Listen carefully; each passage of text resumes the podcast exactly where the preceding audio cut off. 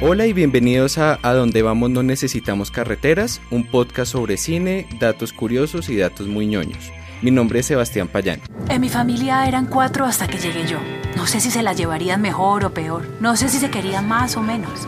Solo sé que desde que un espermatozoide de mi papá fecundó un óvulo de mi mamá contra todas las probabilidades, algo en sus vidas cambió para siempre. Hoy vamos a hablar sobre Virus Tropical, la película basada en la novela gráfica de Paola Gaviria, mejor conocida como Power Paola. Vamos a hablar con dos invitados. Julie Fajardo, productora cultural, y Nicolás Torres, director del grupo Teatro de su Vida y artista visual. Hola Julie, ¿cómo estás? Hola Sebastián, gracias por la invitación. Hola Nicolás, ¿cómo está? Hola Sebastián, muy bien, gracias por la invitación. Quería que habláramos un poco de Virus Tropical, que es esta película que acaba de salir. Creo que es una película animada del cine colombiano que ahorita está cogiendo como mucha fuerza, que ya viene como generando mucha bulla desde el Fixi. Y para los que no sepan, ¿cómo podríamos resumir un poco esta película para los que no la hayan visto o no sepan de qué estamos hablando? Bueno, Virus Tropical es un proceso muy largo. Lo que tú decías, la novela se publica hace un montón de tiempo, pero luego viene un proceso de financiación, se ganan una beca eh, de desarrollo, luego se ganan otra beca de producción, se dan cuenta que no alcanza la plata porque la animación es muy cara, hacen a un crowdfunding. Bueno, y ahora este proyecto lo queremos expandir. Empezó en mí, eh, en mi familia, luego con Timbo y ahora necesitamos que todos ustedes también hagan parte de este proyecto aprovecha. Si quieres ser parte de la película es ahora o nunca. Todo esto son un proceso de casi cinco años y finalmente llega esta linda historia que es un poco la vida de Paola, cómo crece, cómo tiene un montón de problemas de adolescencia durante su vida y cómo ella es casi que una persona que no iba a venir a este mundo y que la consideran como si fuera un virus tropical de ahí viene el nombre. Señora de Gaviria, es imposible que usted esté embarazada. Esto debe ser un virus tropical. Ya casi. Parece que va a ser niño, ¿cierto? Se va a llamar Paola. Es un poco eso, entonces es esta mujer buscando encajar en una sociedad donde pareciera que no encajara, tiene unas historias bastante cercanas, yo creo que puede verse representada cualquier persona en alguna de las historias, hay mini historias dentro de la película y al final pues tiene un mensaje muy bonito porque es una transformación, un poco una, un camino de una mujer muy decidida, llena de problemas, pero que al final tiene una, una solución muy linda. Pero no, creo que es mejor que eso ya es demasiado contar. Eso ya muchos spoilers. Muchas gracias. Yo tuve la percepción de que uno veía la película y uno al principio pensaba que iba a ser como la, de alguna manera como la biografía de Paola, pero en verdad pareciera que ella fuera como de pasajera en la historia de muchas otras personas, de su familia, de sus amistades, y ya cuando de alguna manera va a empezar como su vida independiente, ahí ya... Yo, creo que es, es, chévere el ejercicio porque Santiago Caicedo, director de, la, de, Virus Tropical, tiene, digamos, un contacto, un contacto frecuente con, con, Power Paola. Digamos, Power Paola entra al proceso de, de, producción de la película haciendo las ilustraciones, que, digamos, es lo que ella mejor sabe hacer. Obviamente que todo el hilo conductor y narrativo es como, es un trabajo mancomunado, pero sí, se siente efectivamente eso. Y también se siente, yo creo que es uno de los logros mm, muy chéveres de esta película, es que ajeno a que sea una biopic o la vida de Power Paola, narra una historia de, pues, de una mujer clase media, ¿no? Que tiene sus padres que se separan, que pronto empieza a tener sus primeros pinitos con, con el amor, con las relaciones sexuales, con el sexo, a descubrir la vida, a coger un rumbo como eh, eh, ese tránsito entre, pues que es la vida de ella entre Colombia y Ecuador. Entonces es algo que puede llegar muy fácil a un gran nicho poblacional y que también es una película que se ha sabido direccionar muy bien a, como hacia un mundo festivalero. Digamos, recordemos que antes de, de estar por el Festival de Cartagena, estuvo en el South by Southwest, que es, en Austin, Texas, y por la Berlinale. Entonces, digamos que ya ha tenido un recorrido bien interesante, recorrido que infortunadamente pues otras producciones nacionales de pronto no, no han alcanzado a abordar pues para el género de animación.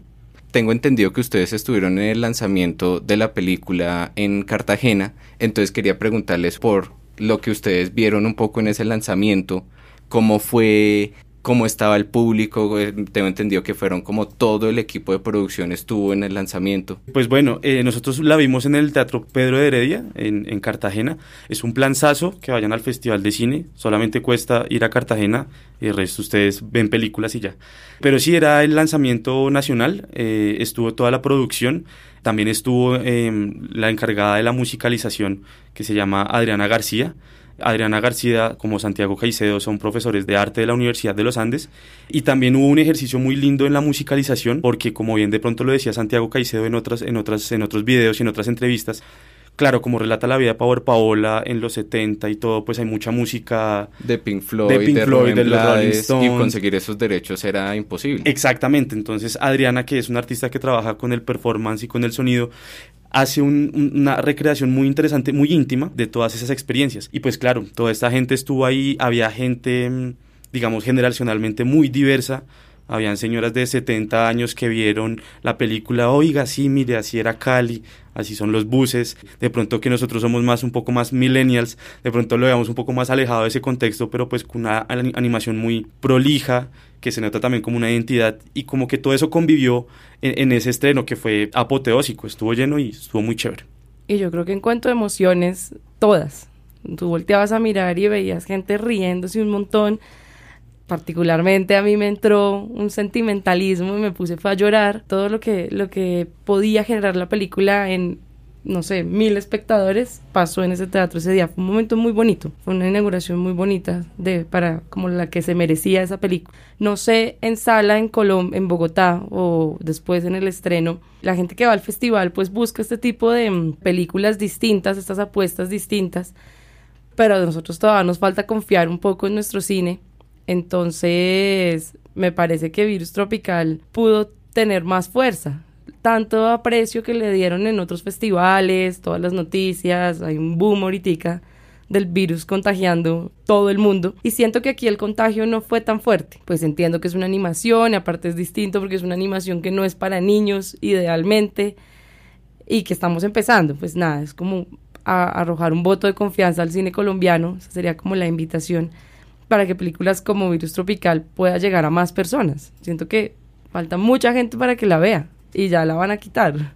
No, y además porque, bueno, para los que no sepan, Nicolás es una persona que le encanta por Facebook eh, joder a las personas, entonces me acuerdo que él publicó durante la semana pasada, oigan, ustedes en vez de ponerse a ir a ver Deadpool, deberían ir a ver Virus Tropical, que es una gran apuesta del cine colombiano, y es que pues esa es la otra cosa, que es que no sé si eso lo escogieron los productores de pues, los que estaban detrás de Virus Tropical, pero hay fines de semana que en verdad no hay nada que ver en el cine y del momento que sale Virus Tropical es cuando hay otro estreno, una película que muchas personas ven. Claro. Entonces no sé si eso ahora ha sido posiblemente un error en cuanto al posible público que pudiera conseguir virus tropical. Sí, claro, pues digamos, desconozco cómo manejan la, la programación interna Cine Colombia con las películas, por ejemplo, que llegan del Fixi o de otros festivales.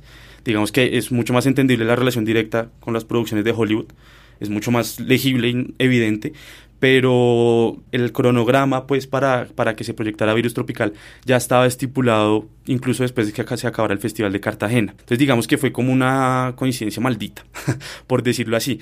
Pero digamos ese patrón no es nada raro.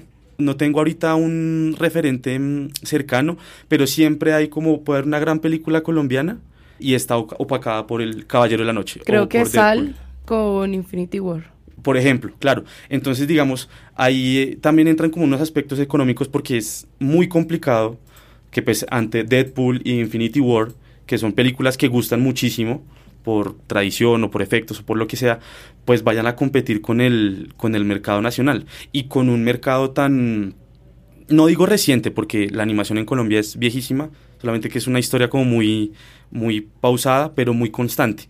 Y el público aún está adaptado aún, como lo decía Julie, a, ver ese tipo de contenidos mucho más en animación. No sé si es un desacierto, pero si el patrón ya se ha ocurrido frecuentemente con otras producciones nacionales, ¿por qué no tratar de hacer como una compensación?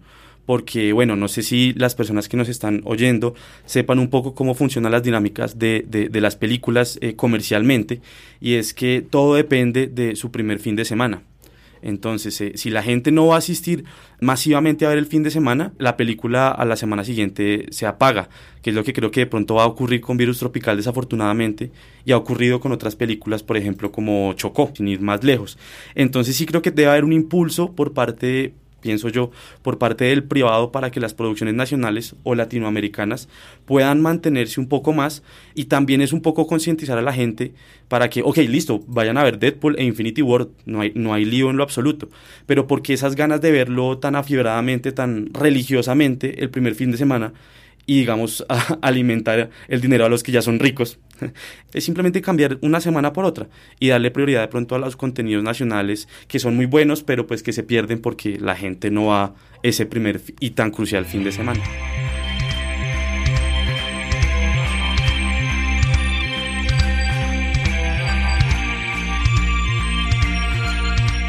Es decir, esta película ya viene con todo el bagaje de los otros festivales, entonces yo les quería preguntar que ustedes de pronto conocen un poco más del tema.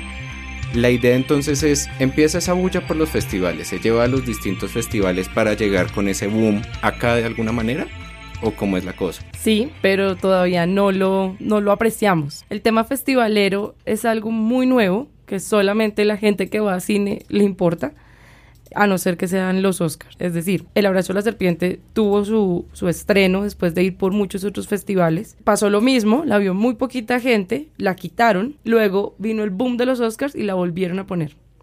Entonces, para nosotros aún no es representativo haber pasado por todos esos festivales, porque no, por desconocimiento, porque pues no es, no es, no, es, el festival de nuestro país, muy poca gente igual conoce el de Cartagena, pues, el de Bogotá está e incluso los, los, internacionales. Uno no conoce la cartelera del Festival de Berlín. Y claro. Exactamente. Digamos que, que un punto es que ocurre mucho digamos, en el cine de autor, entendiendo, entendiéndose el cine de autor como personas, directores que tienen un sello propio, suelen apuntarle de una a los festivales porque digamos han entendido que su dinámica es primero hacerse reconocer, digámoslo así, ante una élite o eh, intelectualmente o artísticamente y en tanto que haya ese reconocimiento, muy posiblemente el privado, digamos en este caso directamente Cine Colombia o algo así, se podría interesar por la producción, que fue lo que le pasó a, a La la Serpiente. Primero le dio la vuelta a los festivales, Cine Colombia, ah, además estuvo nominado a los Oscar, pega, eh, se ve en radio, en noticias esto. Fenómeno contrario por ejemplo, lo que hacen las producciones de Dago García, que a Dago García no, eh, no le interesa estar en Cannes, ni en Berlinale, ni, ni, nada de eso, y sabe que va directamente al, al, al privado y sabe que la película va a gustar porque es chistosa, porque es familiar, porque de pronto hay un buen elenco y buenos chistes muy colombianos y, pega. Entonces, eh, interesante poder llegar como a una mediación entre esos dos. Y claro, la gente pues no tiene el tiempo para enterarse qué pasó en el festival de Seúl, de Corea del Sur. No, eso es para los ñoños que queremos estar ahí metidos en ese cuento. Como para los ñoños que estamos haciendo este podcast en este momento. Exactamente, exactamente. A ellos sí les importan los premios que se ganan las películas en los festivales, de resto es Entonces, obsoleto. Es interesante cómo poder mediar, mediar eso, porque claro, la vida de festivales es interesante y puede tener cierto reconocimiento, pero ya a la hora de encontrarse con el público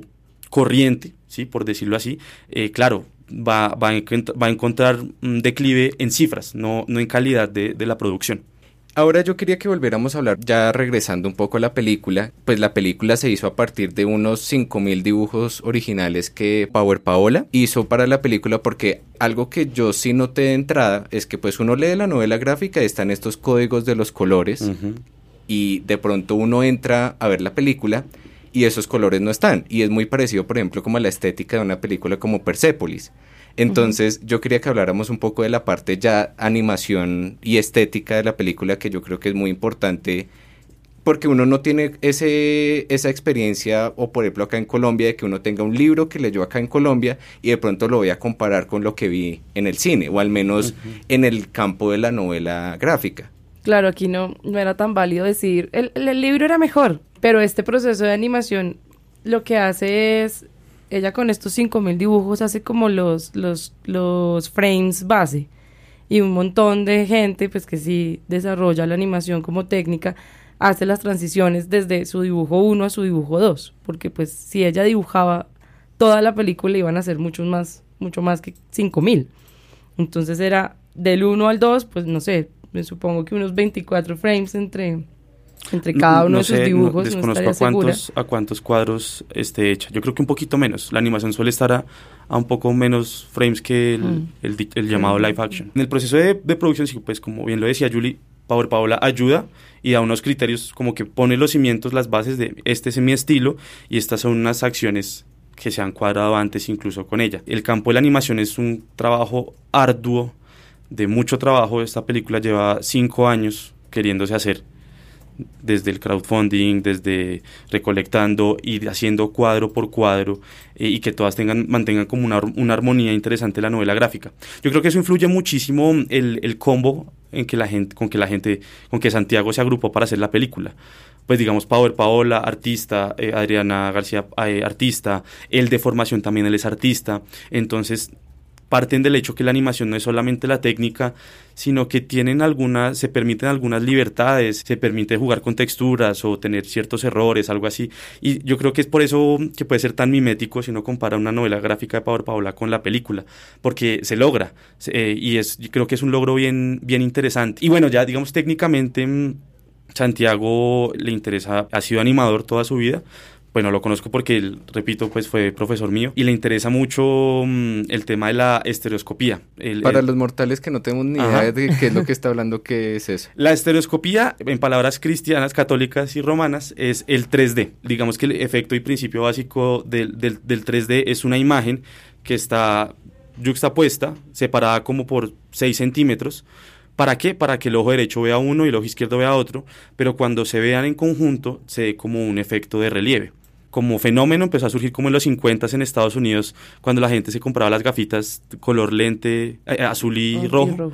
Ese es el principio de la, de la estereoscopía y con eso es que funciona el 3D y todo. Entonces Santiago Caicedo trabaja y se nota muy bien como el proceso de capas, es decir, como está el personaje y está el paisaje y está el carro y etc, y etc, y etc. Puede haber sido una experiencia muy chévere haberlo visto en 3D porque precisamente la película y la experiencia de Santiago permiten como esa experiencia en tres dimensiones. Y además porque otra cosa que no sé si ustedes lo notaron es que cuando uno lee la novela gráfica de Virus Tropical es muy cinematográfica, es decir, están como los cuadros como primer plano, como que está el plano general y entonces uno se va acercando y cuando hay no sé, una emoción de un personaje, entonces aparece como en todo el recuadro, o sea, ya de por sí la novela gráfica tiene como ese tinte cinematográfico, yo creo que de ahí viene un poco Claro. la idea de adaptarla a cine. Yo, yo confieso que no, no he leído el libro de Power Paola. Eh, y está en este podcast, ustedes una porquería. Sí, no, tengo que verlo. Bueno, no.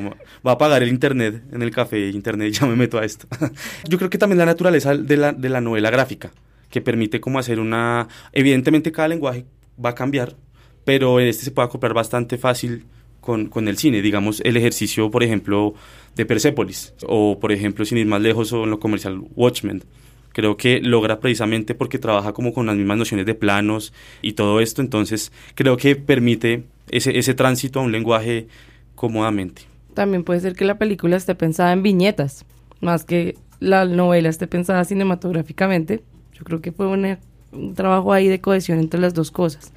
Otra cosa curiosa que me contaba uno de los animadores era que como se habían demorado tanto haciéndola, llegó un punto en el que ya completaron el dinero que necesitaban y se dieron cuenta que las primeras ya no estaban tan fluidas como las últimas. Pues tu mano, tu pulso cambia en cinco años.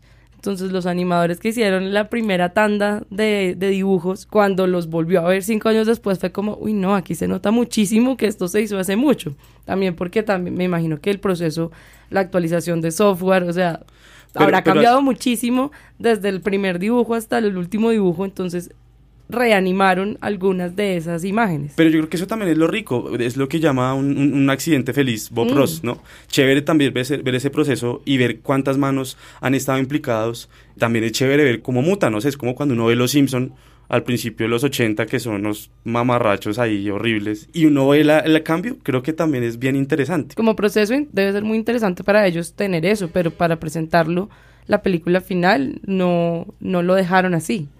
Corrigieron esos primeros dibujos. ¿Los corrigieron todos? O sea, eso solo queda como anécdota ñoña más. para los podcasts que terminan hablando sobre virus tropical. Exactamente.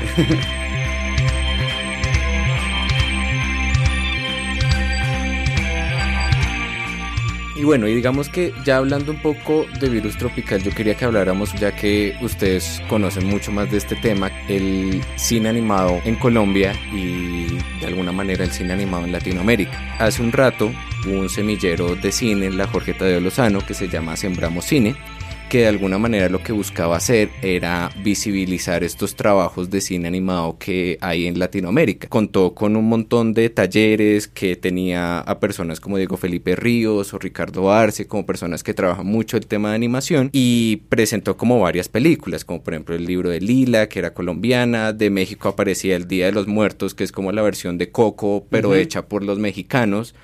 Y entonces, pues yo quería que habláramos un poco de ese panorama del cine animado, pues no solo en Colombia, sino en Latinoamérica. A mí me parece interesante la oportunidad que ofrece Virus Tropical, tanto para realizadores como para espectadores, porque es como una campaña política que yo tengo en mi vida y es que uno siempre tiene que mirar, pues, un poco hacia atrás si se quiere avanzar. Y creo que un mal que ocurre para muchos animadores o, o amantes de este tipo de contenidos audiovisuales animados es que solamente tienen un referente y es Disney. Yo en lo personal tengo un odio y soy Disney fóbico, así que no me voy a referir de, esos asuntos, pero sí reconozco que hay unos avances técnicos y narrativos muy importantes. Pero Disney no es el único. Digamos, eh, la historia de la animación en Colombia y en Latinoamérica es grandísima. De hecho, yo también, juiciosito, eh, anoté el primer largometraje de animación del mundo. Fue un, fue un largometraje argentino de animación que se llama El Apóstol y fue hecho por allá en 1917 y fue una sátira política para el presidente slash dictador de esa época, Hipólito Irigoyen. Entonces, digamos que Argentina, eh, México pueden ser unos grandes pilares donde, donde ocurre la, animación, pero en Colombia también ha surgido incluso desde esta película Garras de Oro. La primera animación colombiana es eso. Hay un momentico en que la bandera de Colombia se ondea y eso está coloreado. Esa, esa, ese es como el primer rastro de animación colombiano y desde ahí surgen una cantidad de cosas muy interesantes, pero digamos que en el siglo XX se fue más que todo la animación hacia contenidos publicitarios.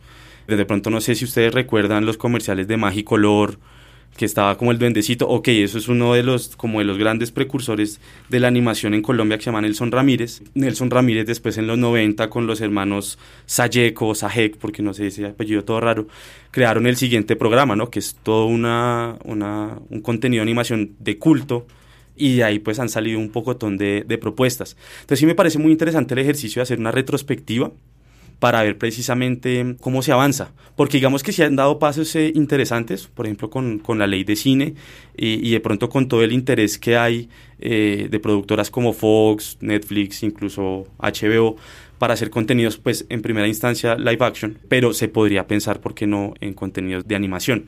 Además, porque es un ejercicio muy interesante y chévere pensarlo un poco más como industria. Y ahorita, bueno, pues está Timbo Studio, que es los, los creadores de Power Paola, pero antes de Timbo Studio pues habían más animaciones, tal vez pensadas para público infantil como Hierro Animación, que también lidera Carlos Smith, que también creo que no sé ahorita, pero fue profesor de los Andes de animación. No, ahorita no es profe, pero tiene un contenido muy chévere animado en Señal Colombia. Sí, el de las abuelas. Sí, sí, sí, no lo he visto, pero sí. Está Sabogal también, que Sabogal fue una serie que también marcó un hito porque es así se nota muy bien lo de los primeros capítulos son un poco más rotoscopia y a medida que va avanzando se vuelve más animación como que sí se nota ese, ese cambio de pulso en la animación pero o sea Virus Tropical le abre la puerta al acercar la animación a un público adulto pero no significa que sea el único contenido que estaba. Lo que pasa es que este tuvo el éxito comercial de pues de llegar a salas de cine, etcétera. Lo otro está un poco más en las tinieblas, pues estamos hablando de Señal Colombia, estamos hablando de un canal de YouTube donde pueden ver todos los capítulos de Sabogal. Hay muchos antecedentes y creo que es un buen momento para que esos antecedentes salgan a la luz. Pero según lo que ustedes me cuentan un poco, creo que la cosa es que el panorama de la animación en Colombia ha estado muy hacia el lado de la televisión, como grandes de sus antecesores. Y publicidad, Más que todo. Pero entonces el cine, ¿en qué va el cine animado? No, claro, digamos, se han hecho, se han hecho trabajos con animación desde luego, solamente que eh, la historia de la animación colombiana se va más hacia lo comercial y publicitario porque ahí es donde está el dinero para hacer un contenido tan costoso. O sea, imagínese usted hacer el muñequito de café Águila Roja, que el comercial le dure 30 segundos a 20 cuadros por segundo, entonces multiplique 20 cuadros por 30 segundos eh, y, además tiene que musicalizarlo, tiene que dirigirlo, colorearlo, etc, etc.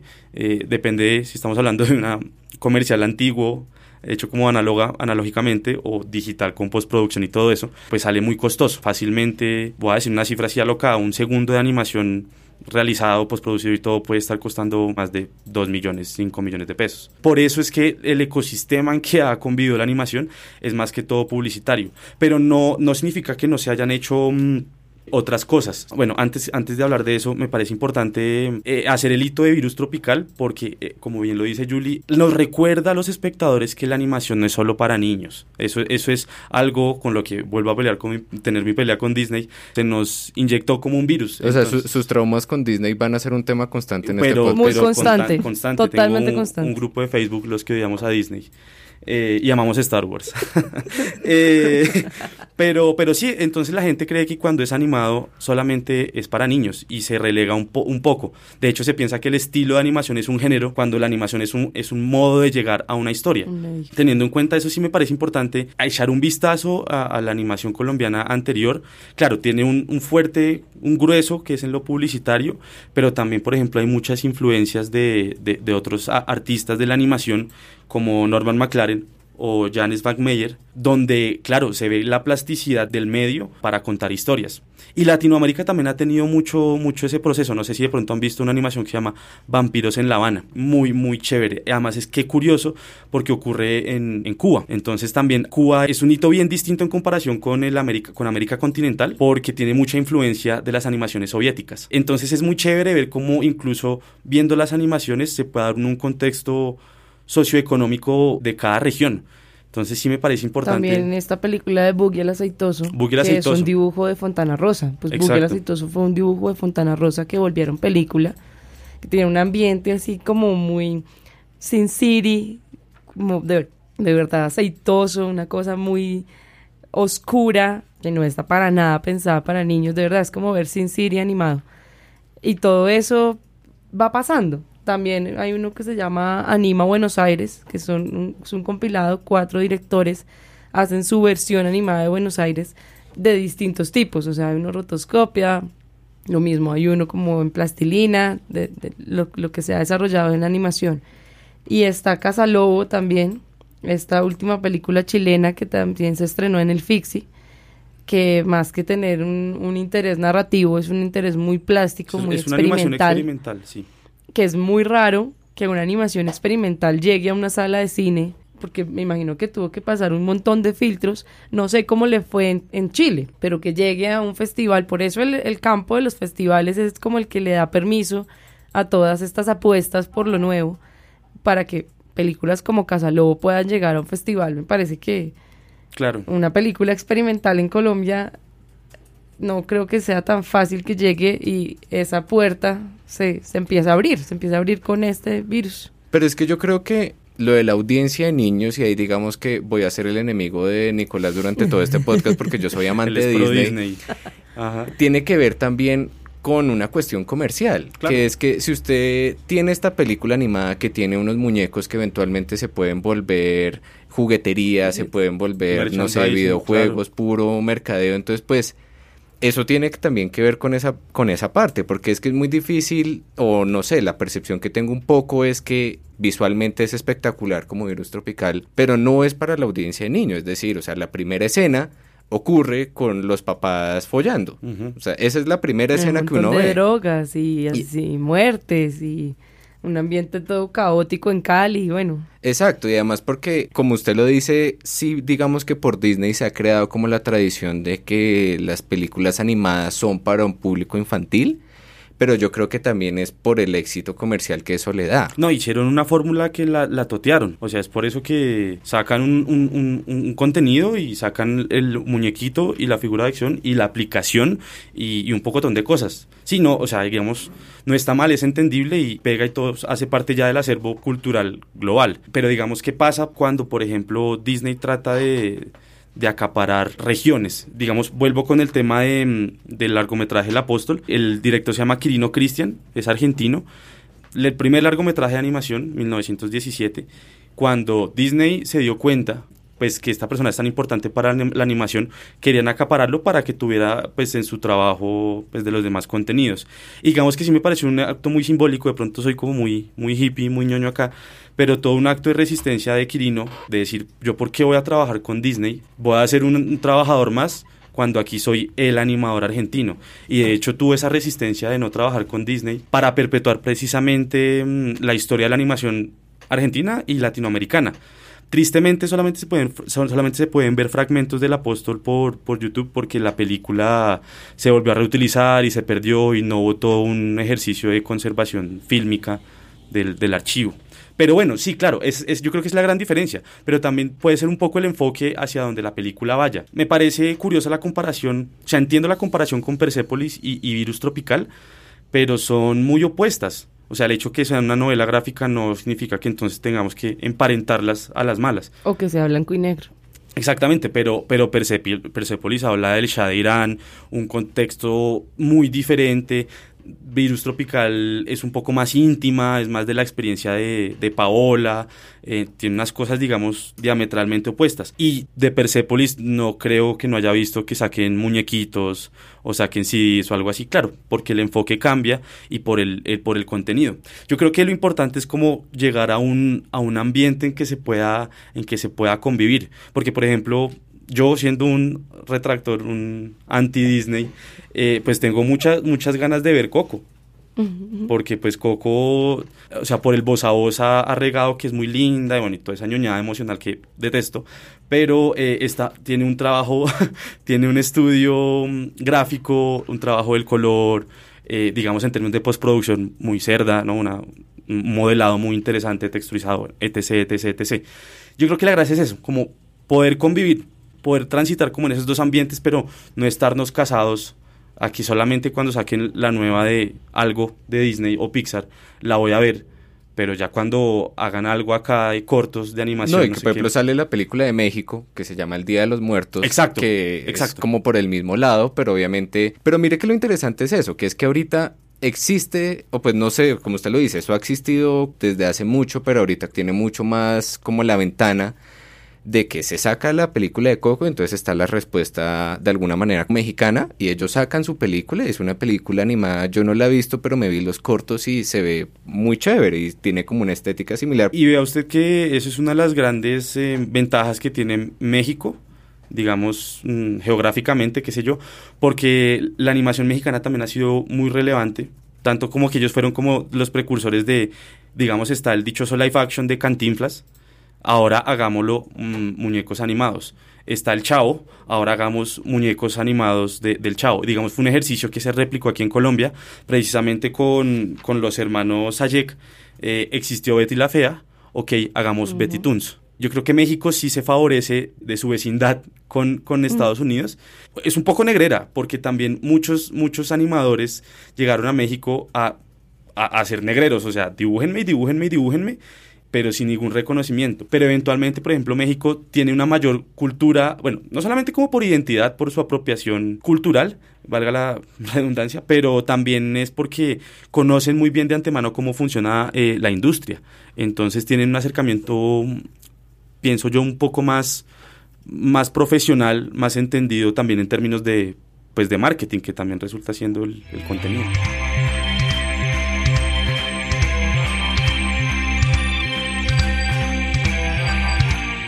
Bueno, y ya ahorita para cerrar, siento que hemos hablado de virus tropical y un poco de lo que se está logrando, pero pareciera que el panorama no fuera tan bonito. Pues es que ellos llevan un montón de tiempo, entonces a mí me parece que va a empezar a ser bonito cuando la producción sea a la par que una producción de una ficción. porque es muy poca la gente que se lanza a un proceso de cinco años, a pérdidas, además, esperando a que le llegue el apoyo del fondo, más el apoyo del festival, más el apoyo, o sea, lanzarse con un privado, que un privado diga, yo le financio la película, hágame una animación, creo que todavía falta mucho, es lo mismo, es la misma confianza que no le tenemos a las ficciones, mucho menos se las tenemos a la animación. Yo creo que es, es eso, es un voto de confianza en el cine colombiano. Y hasta que eso no mejore, el panorama no va a ser bonito para nadie, solo para las películas del 25 de diciembre. Yo, yo, sí, considero, yo sí considero que la animación siempre va a estar, porque encuentra en, la en lo comercial, en la publicidad, e incluso ahorita con, con el auge de las coproducciones, de las producciones, de las productoras viniendo aquí a Colombia, siempre va a encontrar modelos. Ya la animación se ha extendido tanto que uno ya puede decir, no, yo, yo, yo soy animador, pero análogo, yo solamente hago fotos, fotos, fotos, o yo trabajo con software de postproducción y hago composición. Entonces yo creo que la animación como medio siempre va a existir porque es muy vistosa, gusta mucho al ojo, de pronto culturalmente a un nicho poblacional directamente también gusta. De pronto lo que puede estar un poco truncado es el camino de la animación en la cinematografía. Como el, como el caso de Virus Tropical. O sea, si Virus Tropical hubiera sido un cortometraje, pudo haber sido mucho más fácil de, de, de desarrollar. Pero asimismo le pudo haber llegado a un 10% de la gente a la que le llegó, porque tampoco tenemos una cultura de cortometraje muy fuerte. La animación yo creo que existe, va a seguir viviendo, conviviendo con nosotros, ahorita con redes sociales y toda la cosa, con diseño web, animaciones web e interactivas, pero en el campo del cine siempre va a ser una quimera, y quimera que la logran los capos y los que son testarudos. O sea, yo considero que esto va, va a seguir así. Sé que es un camino complicado, pero, pero bueno, chévere que, que exista Virus Tropical y, que hayan animaciones mucho más arriesgadas y que existan también animaciones para todo el público. Bueno, pues muy bien, muchas gracias por escuchar otro capítulo de Donde Vamos No Necesitamos Carreteras. Eh, la invitación que les dejamos es que por favor vayan en lo que queda de Virus Tropical a verla. Es una gran apuesta que hay que aprovechar, que no ocurre todo el tiempo. Muchas gracias a Julie y a Nicolás por venir y síganos en 070 Podcast. Muchas gracias. No, gracias. Nos veremos pronto. Estaremos por acá de nuevo. 070 Podcast es el espacio de la revista 070 donde periodistas, autores destacados, críticos, blogueros y distintas personalidades cuentan historias sonoras. 070 Podcast es realizado en colaboración con anfitriones como Camilo Hoyos y Gloria Susana Esquivel y es producido en los estudios de Acorde FD. Cuenta con la colaboración de María Elvira Espinosa, directora de arte de 070, la música es de Gabriela Navas y la dirección y edición general es de Sebastián Payán.